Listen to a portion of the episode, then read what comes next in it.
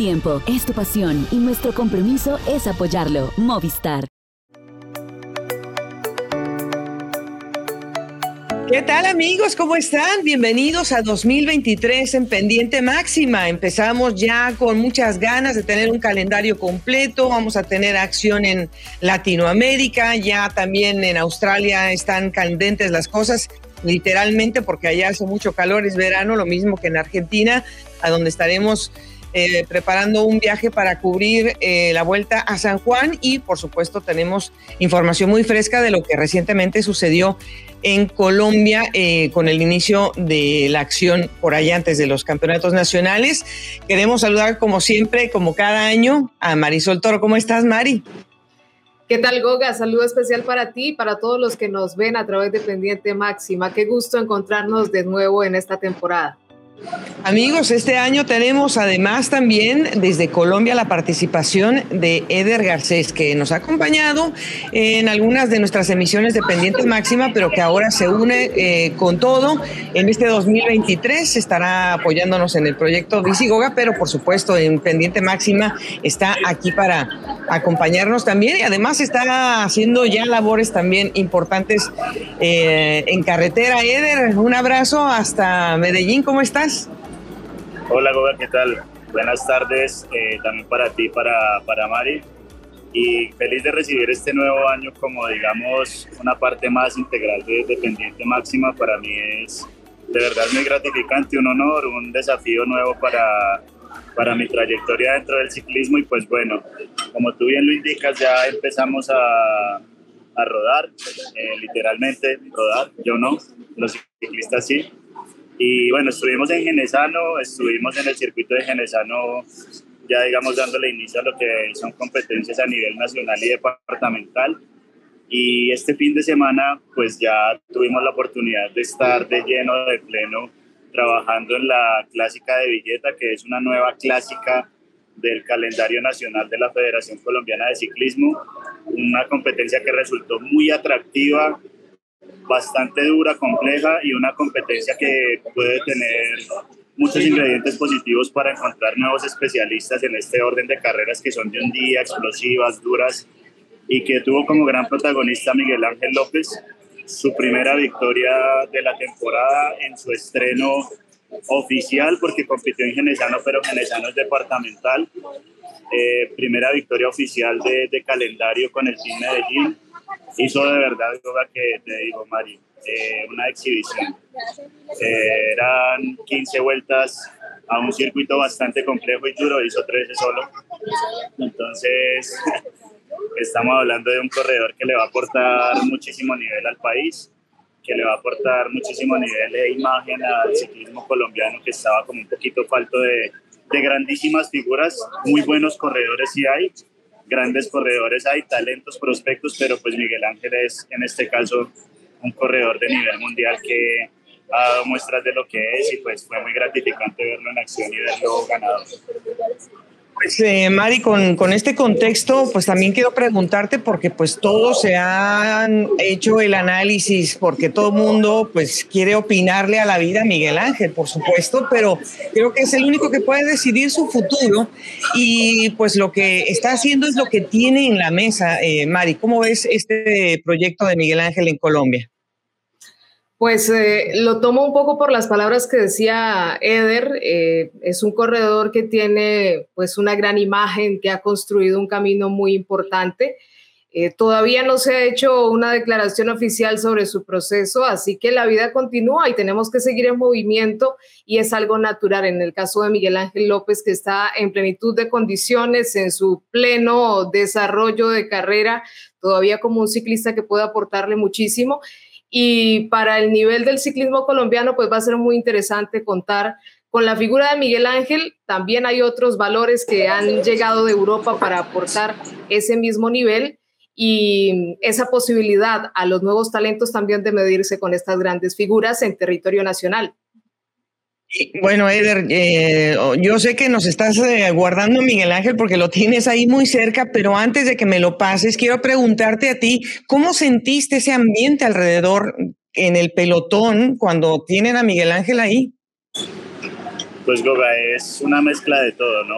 Miguel Ángel ha corrido muy poquito en el país. Eh, sus participaciones fueron hace nueve años cuando se convirtió el primer, en el primer corredor en ganar Vuelta de la Juventud y Tour de la Avenida el mismo año, era un sub-23, corrió una clásica de Fusagasugá en la que empezó a mostrar sus dotes de escalador ganando la contrarreloj a San Miguel contra Sevilla y ha pasado mucho tiempo, mucha agua ha corrido desde ese entonces cuando fichó en el 2015 por Astana y hace toda la trayectoria que ya todo el mundo sabe a nivel World Tour. Entonces lo miran eh, con esa, como con ese halo de, de inspiración, de, de, tener un corredor que hasta hace poco fue cuarto en la Vuelta a España, que peleaba contra los mejores del mundo y pues claro, verlo en una carrera nacional, en la línea de partida, con un uniforme de un equipo nacional, eh, mostrándose frente a jóvenes que quizá sueñan de pronto ser, ser como él a nivel ciclístico, pues fue algo muy bonito y otra cosa importantísimo, el apoyo de la gente. La gente fue ayer, no te, no te miento, en esos dos días que fueron en Villeta, una cantidad de gente alrededor de, alrededor de la carrera, avivándolo, queriendo una foto. O sea, fue una mezcla de, de admiración, de, de respeto y también de un corredor que pues obviamente todos sabemos lo que es a nivel ciclístico y que se ha convertido en una imagen y en un espejo para muchos para, para querer ser como él y ver que los ídolos son cercanos, que, no, que están ahí y que todo el mundo pues le puede aprender algo, algo nuevo. Pues, ¿qué te parece si nos eh, compartes esa bonita compañía que tienes, Eder, para hablar unos minutos con Miguel Ángel? Hola Miguel, ¿qué tal? ¿Cómo estás? Un placer saludarte. Ya sabes que cada vez que te vemos estamos contentos. ¿Cómo estás? Hola Coca, Marisol, ¿qué tal? ¿Cómo van? Eh, todo muy bien aquí compartiendo ¿no? con, con personas muy cercanas como él, eh, disfrutando nuevamente de más de cerca del cariño de, digamos, de la gente. Ayer compitiendo eh, en otras competencias de, que he hecho pues, en la MTV también, en Ginesano entonces, bien, contento, motivado y, con ganas, con ganas de, pues, de hacer este año bien. Eh, bueno, Miguel Ángel, obviamente, eh, pues han pasado muchas cosas que has tenido que adaptarte eh, mentalmente, tu programa también de, pues, de preparación, porque bueno, el calendario es diferente a lo que normalmente está acostumbrado tu cuerpo. Pero antes de que me cuentes sobre eso, sí te quiero preguntar, o sea, hace mucho que no tenías a Natalia como Suanier, ¿cierto? Sí, la verdad que sí, porque bueno, yo creo que cuando corremos, digamos, en Europa, ya llevo ya corriendo unas 8 o 9 temporadas y la verdad que hace unos sacrificios muy grandes. Eh, tiene que dejar la familia, los niños, eh, la mujer, la esposa, digamos, por largas temporadas, dos, tres meses. Viene, pues uno regresa a la casa, pues de pasadita, ¿no? Por 20, 15, 20 días y tiene que irse de nuevo. Entonces, la verdad que todo esto que me está pasando, que está sucediendo, yo creo que me está recargando mucho de, energía, de, cosas buenas, de compartir también con la gente, pues había no había podido tampoco compartir carreras con, con, con, mi esposo, con Natalia, con los niños así muy cerca. La verdad que hemos ido a dos, a tres, pues no son las que super carreras, pero la verdad que es una emoción bonita y compartir con ella, pues es, eh, pues yo creo que digamos que una sensación a lo mejor más grande de, estar corriendo, yo que sé, una carrera más importante. Y a propósito de cambios, un saludo Miguel Ángel, pues cómo ha experimentado también estas primeras competencias, sobre todo la de Genesano, que sabemos es muy cercana a los corredores boyacenses y significa también ese inicio de temporada para muchos. Bueno, sí, la verdad que empezaba, ¿no? Yo creo que tenía dos o tres días que estaba empezando a manzar mi nueva bicicleta la, con marca especial y la verdad que súper contento, eh, una maravilla total. Y, y, pues no, pues le hice unos cambios después de eso porque no me encontraba, pues cambiaba pues la silla un poco, eh, pues tenemos que ajustar un poco todo, había montado solo dos días y me fui a correr así tal cual como estaba y me costó un poquito porque, bueno, tampoco no, es que he entrenado súper, súper eh, como otras temporadas.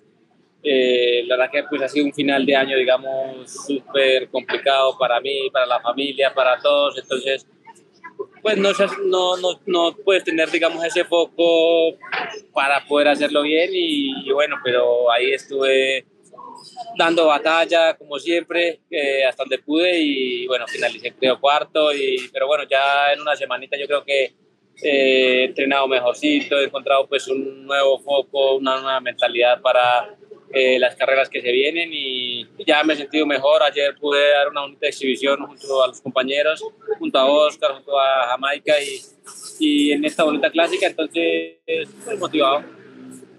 Eh, Miguel, ya que estás hablando de, que estás entrando en el ritmo de competencia y que, bueno, pues ayer también eh, hiciste esa, exhibición porque fue una exhibición, realmente ganaste por más de dos minutos. Eh, ¿Cómo piensas que esto mm, te pueda crear el ambiente para ir a San Juan, que realmente pues es una carrera de más de mil kilómetros, en donde bueno hay competencia pues bastante alta?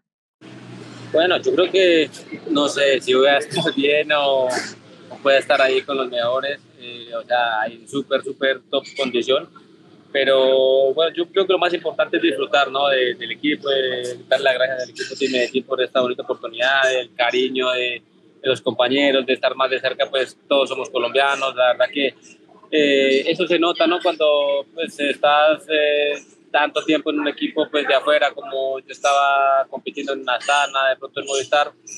Eh, al final llegas a un equipo, así más pequeño, pero encuentras un ambiente más agradable, con más motivación. Yo creo que es energía de la buena que, que al final recarga y, te motiva. Yo creo que podemos hacer bonita carrera aquí en San Juan, aunque no esté, pues digamos, en top de condición, pero, pero bueno, soy sincero que prácticamente empecé a entrenar este, este año, el 2023. Lo que llevo son 15 días de, digamos, de entrenamiento así enfocado y, vamos a ver qué pasa con, con allí en San Juan. Bueno, Mari, eh, Miguel, Miguel eh, nos está diciendo a ver qué pasa, pero la verdad es que sabemos que él se va, si la tiene enfrente, se, se, desata Mari y nos va a ganar una etapa, seguro. Es seguro, Miguel Ángel. Y sobre eso quería preguntarle un poco, porque esta clásica de billetes es una clásica naciente, pero acudiendo a su experiencia internacional, eh, ¿Cómo califica este intento tan interesante que se ha dado en el inicio del calendario y en la posibilidad de empezar a contar con más de estas pruebas de un día en el país? Bueno, pues yo creo que la verdad pues, fue más que un éxito esta, esta clásica, ¿no? Yo creo que eh, Rafita Sanabria, la verdad que, aunque él, mismo lo dijo, ¿no? Aunque es un hombre del fútbol, de toda la vida del fútbol, pero eh, ha querido tomar este bonito emprendimiento y la verdad que sí hacen falta carreras de este estilo, clásicas así de un día, eh, para foguear, para, pues no solo para la élite, sino pues también para las categorías inferiores, para los prejuveniles, juveniles, que ahí es donde digamos que ellos cogen ese, ese puntito, esa experiencia, eh, se foguean y yo creo que sí hace falta, ¿no? Para mí yo pienso que ha estado un éxito total, buena participación, la verdad que estuvieron varios medios de comunicación también apoyando la causa, eh, patrocinada por marcas importantes, entonces ojalá no se quede en esta sola primera clásica, ¿no? Yo creo que es para que sirva para que más eh, municipios, más alcaldías, más empresas privadas, digamos, tomen estas iniciativas y podamos tener más clásicas como esta, que sea un gran ejemplo. Eh, bueno, Miguel, te vamos a te vamos a dejar porque sabemos que también estás en el tránsito para recuperar un poquito eh, los, las horas que has pasado en viaje en el auto. Y bueno queremos como siempre decirte que bueno pues confiamos en, que pues lo mejor vendrá para ti y que seguramente tú nos darás oficialmente las cosas que vayan sucediendo porque solamente de ti podremos saber cómo van las cosas. Así que eh, pues en eso quedamos. Te mandamos un abrazo y nos vemos en Argentina Miguel. Vale, muchas gracias. Un abrazo. Chao, chao. Eh, sabemos que estás acompañando a Miguel Ángel Eder, pero sí queríamos que, eh, para cerrar este primer capítulo, que nos, redondearas el ámbito que estamos todos ansiosos de que se, que se siga concretando el calendario nacional. ¿Cómo fue la convocatoria? ¿Cómo piensas que se va a desarrollar el calendario conforme al termómetro que se dio en esta clase? Pues yo creo, Goga, que lo más importante es que las carreras se programen y se cumplan. porque muchas veces el calendario nacional tiene eso, que va pasando eh, los días, los meses, y entonces llega la carrera y te dicen, no, se aplazó, no, se canceló. Y eso hace y eso va en detrimento también de la, la, la preparación de los ciclistas que programan un objetivo para para el año, para llegar bien a objetivos grandes en el país, que son, por ejemplo, Campeonato Nacional, Vuelta a Colombia, Vuelta de la Juventud y Clásico RCN. Y hay carreras que son precompetitivas para eso y muchas veces se cancelan, no se hacen. Entonces yo creo que eh, lo que ha hecho, por ejemplo, el departamento de Boyacá manteniendo Genesano y Tuta, que son dos carreras de tradición, circuitos de tradición para preparar las competencias, eh, las primeras competencias del año bien. Lo hicieron bien cumplieron, pagaron la premiación muy bien.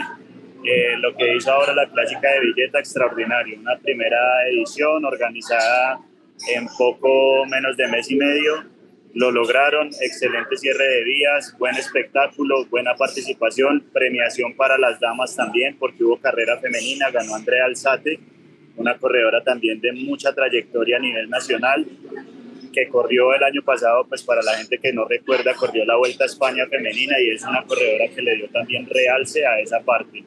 Y ahora lo que viene son los campeonatos nacionales y yo creo que la presencia de Miguel Ángel en el país hará que muchas de estas carreras se, se organicen porque querrán que él esté allá para que eso le ayude también a dar auge, promoción al ciclismo colombiano. Hay que aprovechar lo que yo creo, en mi opinión personal, lo poquito que lo tengamos acá, que lo disfrutemos, porque yo creo que Miguel Ángel está en, en, otro lugar, está en otro pedestal, ha tenido la humildad de regresar al país para, para relanzar su carrera y creo que ya después lo veremos únicamente por televisión, porque aquí en el país lo disfrutaremos así, en, en, en poquita cantidad, pero todo lo poquito se disfruta también, bueno.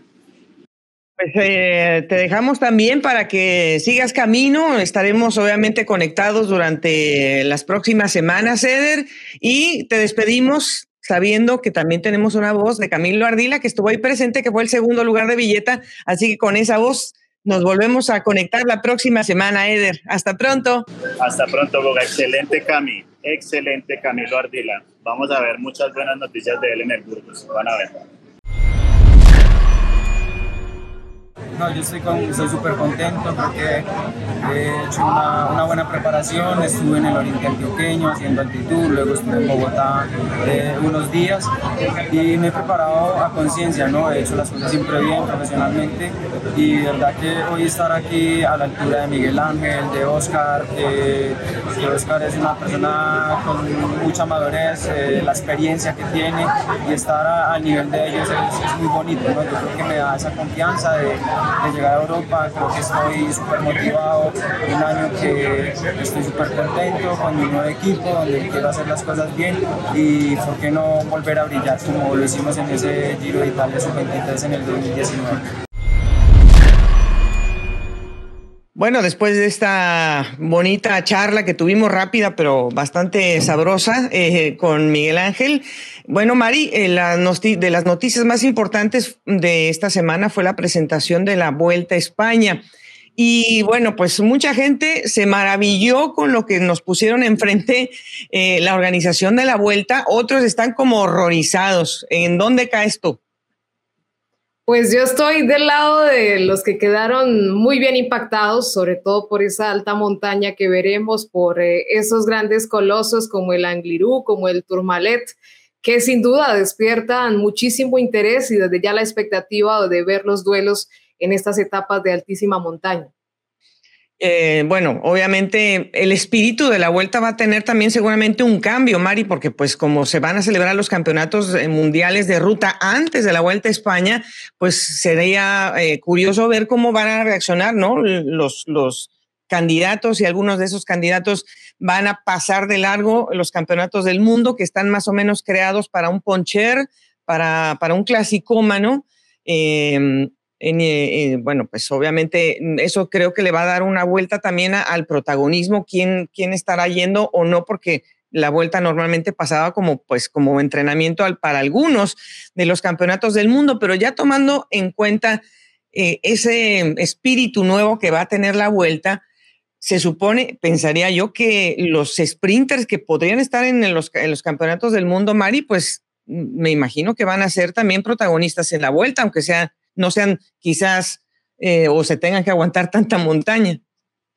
Sí, aunque pues digamos que su principal enfoque podría estar un poco más en el campeonato del mundo, pues no es un secreto que también la lista de figuras en este terreno es bien amplia, que muchos de ellos han fijado esta carrera como una gran posibilidad. Eh, pero sí, la montaña va a ser un obstáculo bastante difícil, sobre todo para aquellos que luchen hasta el final del recorrido por consagrarse como ese mejor sprinter de la carrera. Va a ser un desafío bastante fuerte, pero Goga, creo que con todo esto que tenemos del ascenso, descenso y los puntajes, pues creo que ninguna de estas competencias se va a querer desaprovechar por estos conjuntos que tienen nóminas muy nutridas en estos diferentes terrenos como el sprint.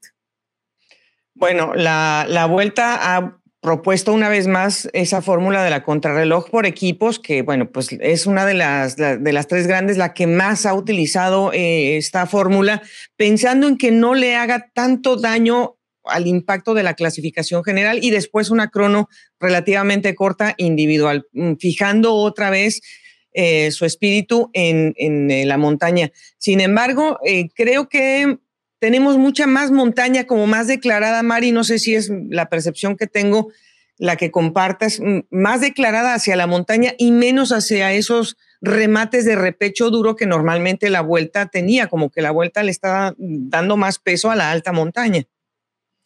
Estoy de acuerdo y era un poco la sensación de los últimos años. Veíamos etapas muy para esos corredores rematadores. Eh, la primera semana siempre era eh, esas llegadas con esos repechos cortos muy explosivos que benefician, por supuesto, no solo los sprinters natos o más que los sprinters natos, a aquellos corredores que tienen muy buena potencia en esas subidas cortas, pero con la mención que hemos hecho de grandes puertos sumados a otros que incluso serán pues inéditos en la carrera, eh, sí creo que se inclina esta posibilidad hacia un escalador en cuanto a, la victoria final. Tiene un gran contenido, eh, sumando también, por supuesto, esos kilómetros de contrarreloj que no podrán ser descuidados y que sobre todo en esa primera parte, pues también incluirá un recorrido bastante técnico en la jornada por equipos. Eh, y, bueno, retomando lo que ya mencionaste de la, de la etapa del Tourmalet, que bueno, el Tourmalet normalmente pues es un paso, no es llegada, muy solamente dos veces el Tour de Francia ha tomado la, la subida en llegada como meta. No es fácil poner la infraestructura para que esto suceda, pero lo va a hacer la Vuelta a España con un recorrido que es pues increíblemente duro porque van a tener el Aubisque, van a tener el Spandrels que no tampoco es tan común y obviamente el Portalet que va a ser de salida para después llegar, por supuesto, a esa subida de categoría especial en el Tourmalet. Yo creo que no, o sea, hay, está el Angliru, pero Mari, esta es la etapa reina. Sí, solo basta con mirar el perfil, eh, solo con observar, ni siquiera sin entrar a los detalles de, de, los puertos que ya mencionaste, que son completamente exigentes, pues ya el perfil solo aterra, da dolor de piernas y se hace muy interesante porque además de, toda esa alta montaña, es una carrera que comienza además con un descenso bastante pronunciado, eh, un lugar que en varias oportunidades en años anteriores o un terreno en el que los equipos han aprovechado también para buscar hacer selección o por lo menos para sorprender. Así que sin duda esta etapa es una de esas eh, a las que todos los corredores le tienen un poco de temor y seguramente harán el reconocimiento respectivo, aunque ya hayan tenido contacto con estos puertos. Yo creo que también, pues, eh, el tipo de, digamos, de filosofía que tiene esta última semana que es tan dura, se, se acaba de rematar el día antes de llegar a hacer el circuito en, en Madrid, eh, en la Sierra de Guadarrama, que es una, es una sierra completamente, o sea, son dos, cuatro, seis, ocho, diez veces el paso por premio de tercera categoría. Eh, más o menos es como si fuera, pues, como un circuito de campeonato del mundo a más de 200 kilómetros. Esto es algo totalmente nuevo en la vuelta, Mari. Sí, lo has dicho, Goga, y creo que es como poner un, una disputa de campeonato del mundo dentro de la carrera. Eh, muy similar a estos recorridos, sumando eh, todo ese desgaste, esa dura montaña que se va a pasar antes de llegar a esta fracción va a ser completamente difícil y se puede prestar también para sorpresas porque desde el inicio tendremos esas rampas y ese contacto con esos repechos bastante pronunciados, aunque no tenga la altura de los puertos anteriores. Pues todavía no sabemos que los nombres fijos para la vuelta, pero ya viendo esto, yo creo que a muchos se les abrieron los ojitos. Estuvieron allí invitados varios escaladores españoles, Mari, y bueno, pues yo creo que eh, tendrán ganas de, hacerlo bien Enric Mas, eh, tendrá hacerlo Juan P. López, seguramente también lo querrá hacer Marc. Entonces, pues por ahí podemos empezar, que España levantará seguramente la mano. Sí, seguramente mencionando también a un Pello Bilbao, que lógicamente está pues en un momento muy importante de su carrera, nos enseñó una temporada muy importante el año anterior y la posibilidad también de Movistar, eh, que ya mencionabas algunas fichas, pues sin duda va a preparar esta carrera y la opción de ser protagonistas en este evento, sumada a los equipos que eh, tendrán la invitación también a esta carrera, que sin duda van a querer mostrarse en todas estas pruebas y en todas estas jornadas eh, tan interesantes con posibilidad para hombres rápidos y rematadores. Pasamos a otro lugar del mundo porque pues ya está en acción, si usted está viendo pendiente máxima en la semana, pues ya está en acción el Tour Down Under. Y bueno, más allá de que pues no vamos a hacer mucho comentario de, pues, de, las etapas y esto, porque bueno, ya está en marcha la carrera, lo que sí queremos es sacar unas conclusiones de qué equipo podría salir mejor beneficiado del recorrido del Tour Down Under, Mari, tomando en cuenta que la carrera pues no perdió para nada su lugar en el calendario World Tour a pesar de la ausencia pues por la situación del COVID y que cuando uno pone los ojos en el roster pues uno ve realmente que están unas nóminas cargadas que podrían estar peleando un, un Criterium Dauphiné, una vuelta a Suiza, incluso una grande. Eh, los equipos se dejaron ir, pero con, con una carga importantísima para poner a trabajar a sus mejores fichas.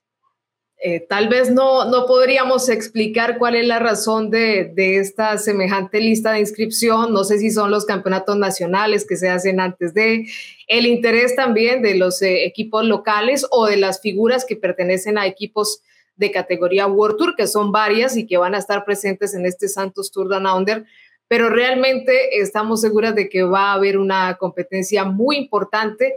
Ya veíamos nóminas como la del Pesin Fénix, la del mismo Ineos, el eh, equipo Jumbo Visma, que pone también a un importante número de corredores aquí destacados. Eh, pues sinceramente, creo que aquí la presencia de corredores australianos nos van a marcar la pauta y también la posibilidad de que se juegue a favor de ellos esa victoria general pues eh, dentro de pues las, nóminas que pueden presentar una batalla importante, eh, pues está un poco también, que, que tuvimos a Miguel Ángel hace unos minutos, el Astana va con Luis León Sánchez, que en la primera edición de esta carrera fue el primer ganador del Tour, del Tour Down Under, que entonces tenía otro patrocinador.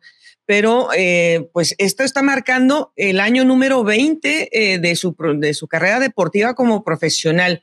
Y bueno, pues si no está Miguel Ángel, pues Luis León Sánchez, que regresa a la Astana y tiene que ser un gran protagonista también en Australia. No cabe duda que es un corredor que siempre que se pone el dorsal eh, está, dando, está, dando, batalla. Eh, también, digamos que en otras nóminas vemos a corredores como el Alpecin Fénix o equipos como el Alpecin Fénix que tienen en sus filas a hombres rápidos como Kaden Groves, que incluso ya ha empezado haciendo una importante labor. La amplia presencia de corredores locales en este equipo seguramente va a alimentar esa posibilidad de pelear por la carrera. Y dentro de esas nóminas que tal vez estén luchando por el título, pues menciono al UAE Team Emirates, que también trae a una carga importante, Mark Hirschi, que seguramente estará buscando llegar en un mejor nivel eh, o volver a, esa impresión que nos dio en su momento en esta temporada. La presencia también de Jay Bean, que ya ha empezado haciendo un gran trabajo, al igual que de George Bennett, pues creo que eh, pone al UAE como uno de esos equipos que estará dando la batalla en este Santos Tour de yo le voy, y la verdad lo de Jay Vine es importante porque, bueno, acaba de ser campeón nacional de contrarreloj individual, digo, venciendo pues a gente como Rohan Dennis, que también está presente en esta carrera. Yo creo que también otra, otra vista, ya que hablabas de todos estos australianos, me da la impresión, pues, que obviamente mm, va a tener mucho mejor inicio y, digamos, concepto de su trabajo. Michael Matthews, que fue además también parte del podio en el evento de ruta allá en los nacionales, que pues va a estar con su nómina original, pues con el, Jayco, que ahora se llama eh, Jayco Ayulula, que es eh, el antiguo equipo Bike Exchange, con los nuevos patrocinadores, Mari.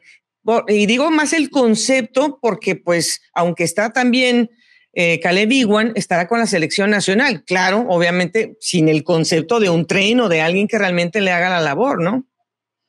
Sí, y bueno, digamos que este equipo también siempre ha sido gran protagonista en la historia del Santos Tour Down Under. En su momento, el Orica Green Age o el Bike Chain se hacía siempre una gran labor. Eh, Michael Matthews tiene también ese perfil para luchar por el título de ese tipo de carreras y tendremos la posibilidad de verlo con, con, ese nuevo aire, además muy bien rodeado de figuras locales que lo van a respaldar en esa posibilidad.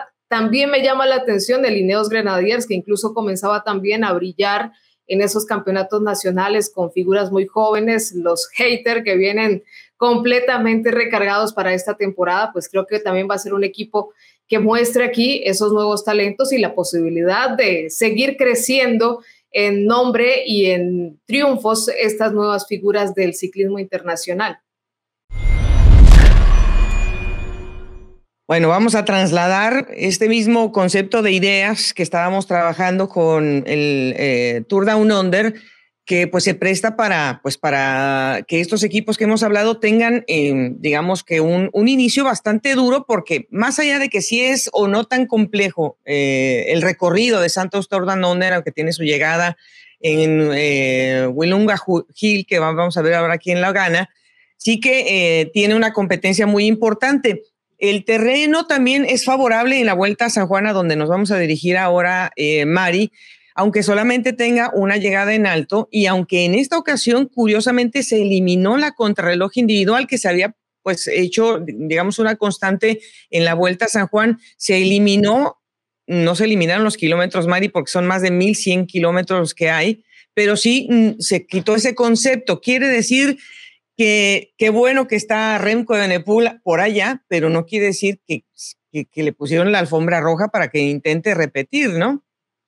Sí, considero que con este tipo de trazado la carrera queda un poco más abierta. Eh, no es un secreto que la contrarreloj limita un poco esas posibilidades de que los escaladores luchen por el título general de la carrera. Eh, si bien Remco como campeón mundial, como campeón vigente, seguramente va a hacer un gran trabajo con su equipo para defender ese triunfo, pues Goga, el ímpetu, lo que hablábamos hace poco con Miguel Ángel López y de muchos ciclistas eh, nacionales, eh, también de, otros países de Latinoamérica, están buscando proyectarse a nivel internacional. Considero que van a ser detalles que pongan un gran espectáculo en la carrera y que haya, que hagan muy competido este, este nuevo inicio de la Vuelta a San Juan después de lo que ha sido toda la dificultad para que entre en acción. Y es lo que nos tiene con la expectativa de ver un muy bonito duelo en este terreno eh, un poco diferente a la alta montaña, pero que se prestará también para hacer diferencias. Eh, lo que decimos, bueno, la, la etapa número 5 de las 7 que tiene la carrera, pues es la subida al ya que todo mundo conoce, que es el Alto del Colorado, que es una subida de 15 kilómetros con una media, pues digamos, amable de 4,4%. Tiene sus rampas arriba del 6, pero hay mucho viento y eso obviamente dificulta también eh, pues la posibilidad de atacar porque hay viento y si hay un viento fuerte de cara, pues con mayor razón es difícil atacar y se tiene uno que pues administrar bastante y además con los calores, Mari, pues estando en la quinta etapa, me, pues sí hay que guardar un poquito y hay que pues dar, darse lugar para, para tratar de atacar ahí. Ahora, eh, los equipos World Tour que están yendo para allá están llevando también a corredores colombianos que queremos ver cómo se van a desarrollar después de sus kilómetros de entrenamiento y lo han hecho ah, de manera excelente eh, en este sentido. Egan Bernal, Sergio Higuita, que se han entrenado muy bien y que, bueno, seguramente esperemos puedan ser protagonistas ese día. Sí, hay interés por lo que va a ser también esa presentación de Movistar eh, con su nueva cara, Fernando Gaviria, que ya ha sido figura también en Argentina en ediciones anteriores Einer Rubio, que seguramente quiere este año también tener un, un, aire diferente, seguir luciéndose en el terreno de montaña donde le hemos visto hacer grandes cosas y la posibilidad también de ver a otros corredores en el Astana como Harold Martín López, el ecuatoriano, por supuesto la presencia de Harold Tejada. Em, esa apuesta de los equipos World Tour por los corredores latinoamericanos pues alimenta un poco esa batalla y ese duelo que vamos a ver, Goga, porque pues son corredores que se conocen muchísimo, todos tienen intereses muy diferentes y esto contribuirá al espectáculo sin duda alguna. Bueno, y Harold, que se nos acaba de casar, que eso es mucha felicidad con Cata. Les deseamos muchos, eh, pues, eh, puros augurios buenos en su nueva vida de matrimonio, pero esperemos que no nos lo haya dejado muy perjudicado, pues, la fiesta. Y obviamente, pues, había que tomarse por ahí un par de días, pues, para celebrar este nuevo acontecimiento de vida, pero sí es eh, muy destacado que lo podamos ver ahí como un protagonista ya diferente, sin no que digo que la sombra de Miguel Ángel, pero sí, digamos, el respeto jerárquico que había con la figura del otro corredor colombiano.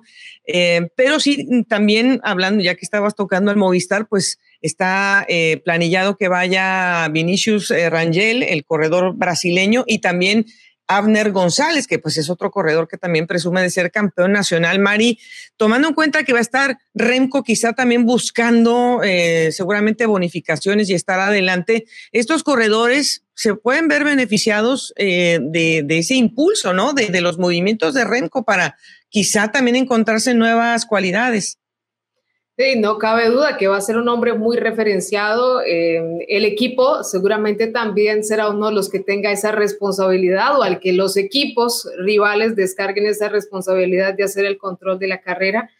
Pero bueno, es, es muy especial poder contar con el campeón mundial, con un hombre como Renko Benepol, que está en su mejor momento ciclístico, eh, dando esa posibilidad a los nuevos talentos locales de, de seguir creciendo y, y de buscar también destacarse en este tipo de terrenos eh, que no tiene que ver únicamente con la alta montaña, sino también con la media montaña y un recorrido muy quebrado como el que veremos aquí en la Vuelta a San Juan. Sí, bueno, Mari, por último, quería preguntarte, bueno, pues eh, sabemos que se cebó un poco el acompañamiento de Maxi, Maxi Richese con Mark Cavendish, que bueno, pues parece ya un grito a voces que el hombre ya está con un pie adentro, sino ya los dos bien puestos con las zapatillas del Astana, pero no se ha podido ir con lanzador. Entonces Maxi estará con la selección nacional argentina. ¿Crees que eh, esto le dé también un sentido diferente a esos equipos representativos que vienen como continentales y selecciones nacionales?